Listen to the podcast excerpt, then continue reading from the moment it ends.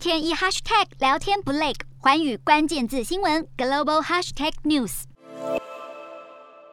曼谷市长当选人查差以一百三十多万票胜出，获得市长选举史上的最高票。